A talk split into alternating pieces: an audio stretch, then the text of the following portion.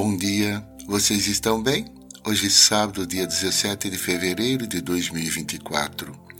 No Evangelho de Lucas, capítulo 5, versículos 27 e 28, diz: Jesus viu um cobrador de impostos chamado Levi sentado na coletoria.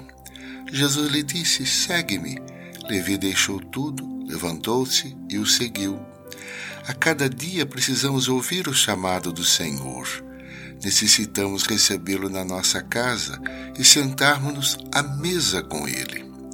O chamado à conversão é contínuo, assim como o profundo desejo de felicidade e de doação que bate no fundo dos nossos corações.